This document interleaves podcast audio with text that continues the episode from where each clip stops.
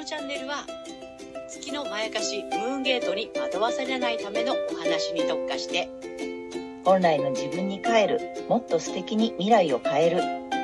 そんな開運メッセージを星とカードからお届けする星読み心理カウンセラーケイトとリライトカウンセラーのカエル姉さんがお送りする裏の占い部屋です。ゲートとカエル姉さんの裏の占い部屋へようこそようこそ魚座の皆さんこんにちはこんにちはこの星読みではマドモアゼル愛先生の月の教科書の新解釈をもとに、えー月星座の注意ポイントなどもお伝えしていますので、太陽星座と合わせてご覧ください。月星座がわからない方は、無料のホロスコープ作成サイトの、えーリンクを概要欄に貼っておきますので、そちらを確認してみてください。月星座、ムーンゲートについては、12星座別の詳しい解説動画を出していますので、そちらもぜひご覧になってください。はい。ということで、えー3月7日乙女座の満月についてね、えーまずはね、ケイちゃんに解説していただこうと思います。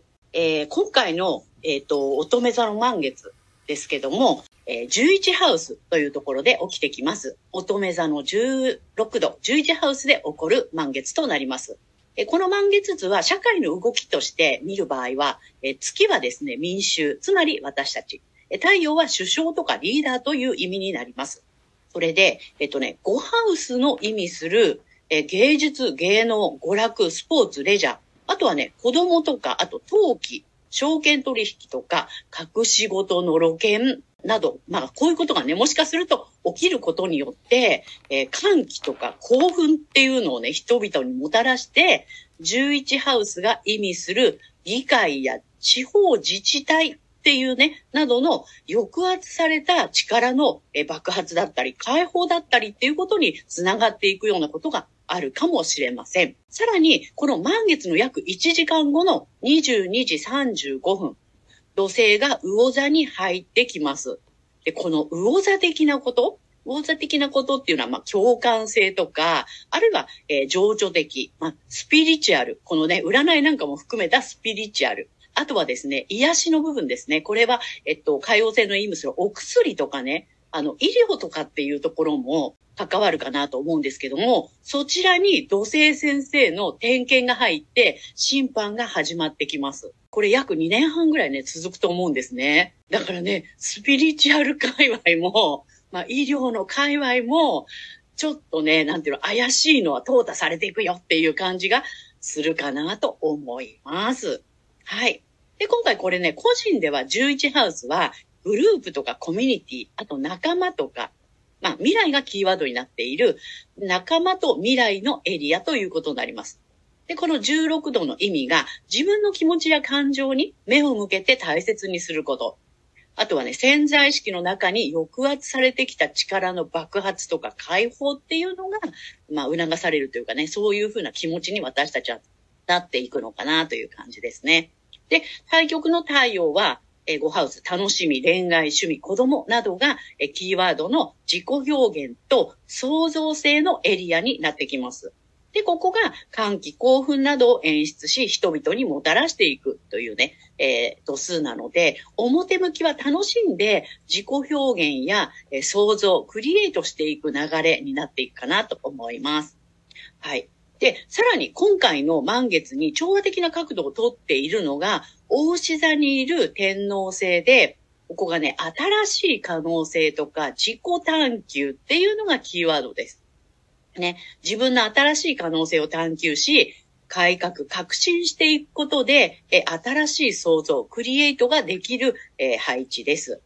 はい。で、ざっくりこれまとめると、未来に向けて自分の気持ちを大切にし、潜在能力を解放したいという欲求が湧いて、自分の新しい可能性を探求しつつ、楽しんで自己表現や創造、クリエイトしていく流れっていう、ね、そんな感じかなと思うんですけども、この、この流れにですね、緊張角90度を取ってくるのが双子座の火星です。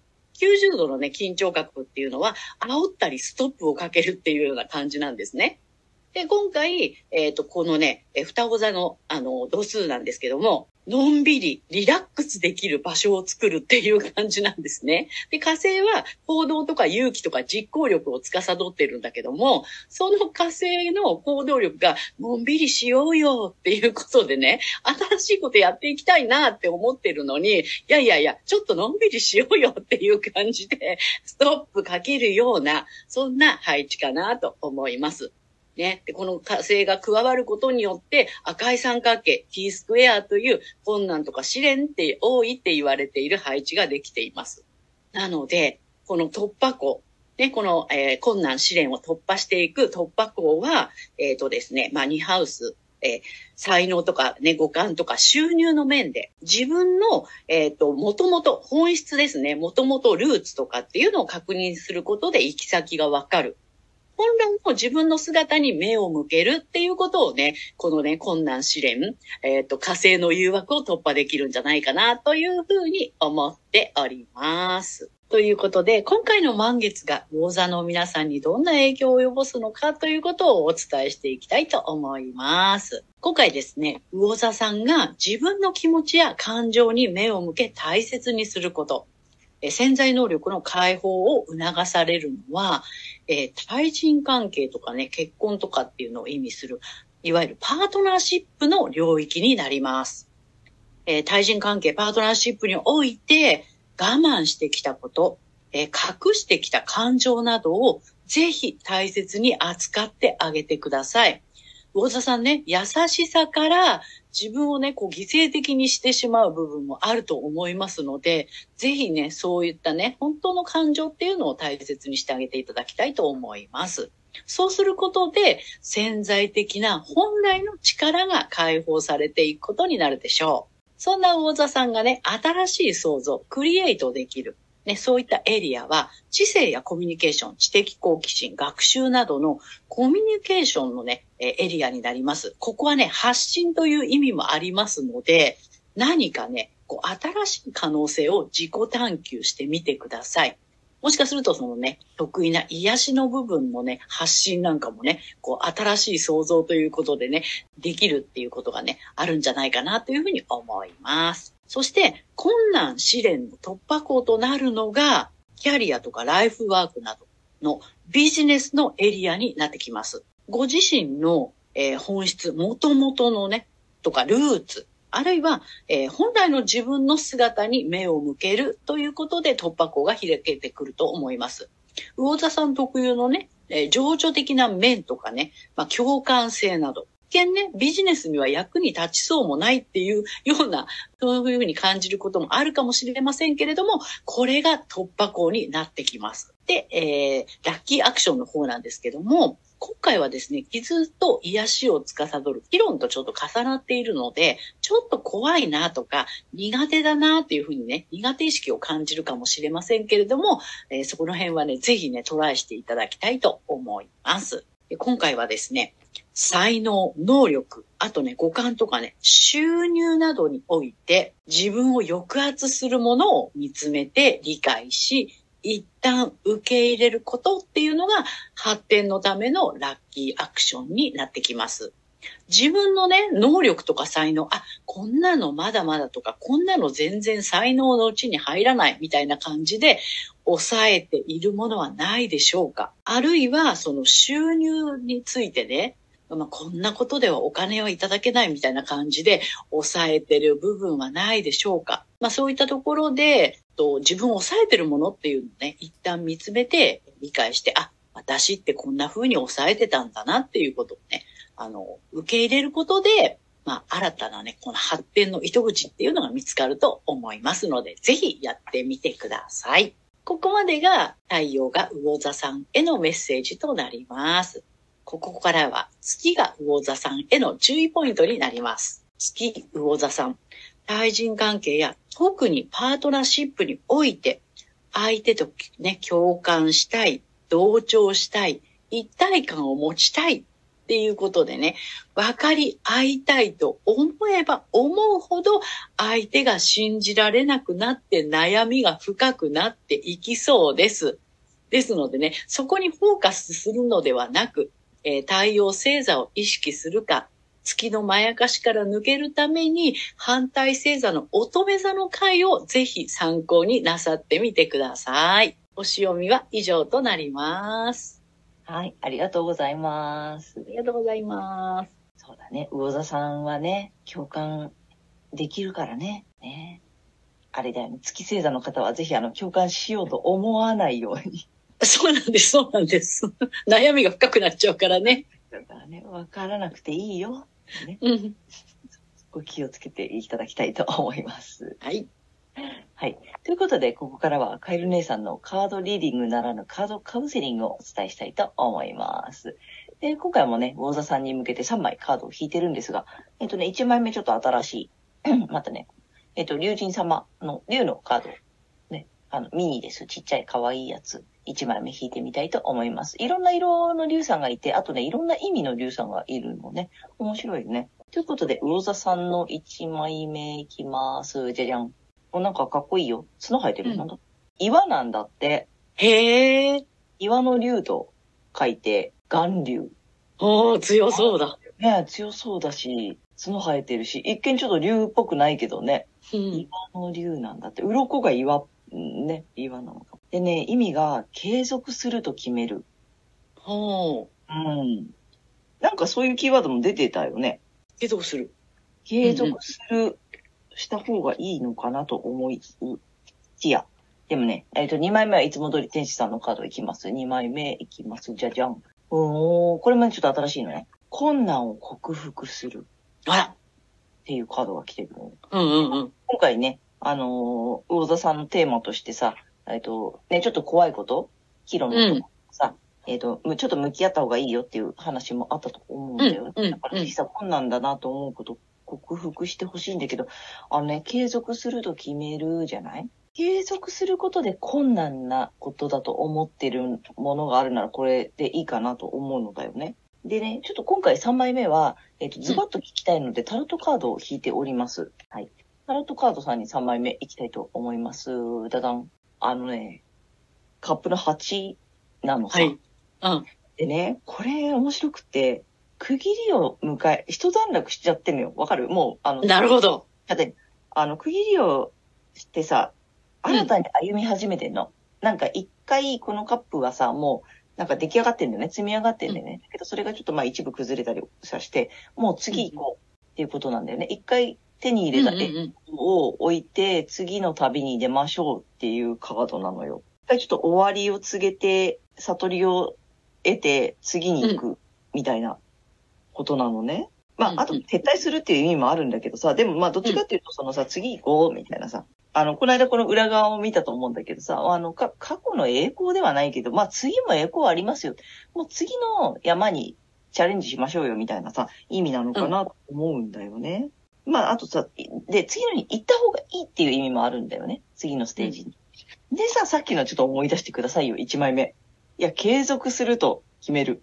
いやいや、行きましょう。い、やいや、継続。いやいやいや、次っていうね、この、めちゃめちゃ対局なんだよね。うん。面白いなと思って。面白いね。よでもさ、こあまあまあ、あの、困難を克服するもあるので、この多分ね、自分の中で困難だと思う方をうん。向き合ってほしいなと思ったの。うん。は、ちょっと、だから向き合うことで終わらせるのか、継続すると決めるのか、うん。これをね、すごく今回面白いなと思って、これ逆だとね、同じテーマに、あ、こっちか。同じテーマに挑戦する。もう一回やれみたいな感じなんだよね。ああ、なるほどね。だからさ、うんうん、継続しろってことなんだよ。そうだね。うんうんうんだよ。ね。だから、うんこの対局をね、ぜひご自身でね、あの、探ってほしいのよ。うん。で、今回のその特に怖いっていうのがさ、あの、傷に触れるから怖いそうだね。あるから、うん。自分でね、怖い方をちょっとよく見てほしいなって思ったの。うん。あの、怖い方にお宝があるので、うん。あの、怖い方から逃げるっていう選択はね、ちょっとしないでほしいなと思って。うん。をちょっとよく見て継続するかどうか決める。それもう一回深掘りする必要があるところ、岩だしね。ちょっと岩を、まあ、叩いてみるなり、壊してみるなり、壁を打ち破ってみるとなんかあるのかな。で、その上でもう次の新しいことか、岩を打ち破ったら新しいのが見えるのかなああ、そうか、うんね。感じがするので、うんちょっと困難かもしれないけれど、一旦ちょっとその怖いやつ、うんさっさと行っちゃうよりは、私はちょっとこの困難打ち破った方が、したら進むんじゃないかなっていううんメッセージだなと思いました。うん。あのね、これ絶対悪いカードではないのよ。なんか寂しげに見えるけど、あの、もう次行こうみたいな感じでいいと思うので、その前にちょっとやることあるのかもしれないよ。その岩、困難打ち破ってからでもいいかもよ。まあ、あとは向き合わなくていいものには向き合わなくていいので、ちょっと探ってみて、あ、なんか、岩だと思ったら紙だったみたいなね。そうかもね。あの、大したことないかもしれないから、ちょっとよく見て判断して、うん次行くなり、えー、向き合うなりを決めてほしいなと思いました。なんか、魚田さん、ちょっと意味深なカードが出たんで。そうね。ねうん。で、まあ、癒しっていう言葉もできてたので、うん。うん。まあ、自信、自分と向き合うためにもね、ぜひそこのところを意識していただけたらなと思いました。ということで、カエルネさんのカードカウンセリングは以上です。ということで、えー今回は3月7日から3月21日までのね、えー星読みとカードリーディングをお送りしました。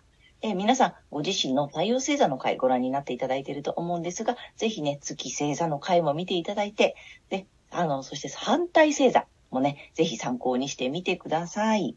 はい。ということで、次回の放送は、けいちゃん。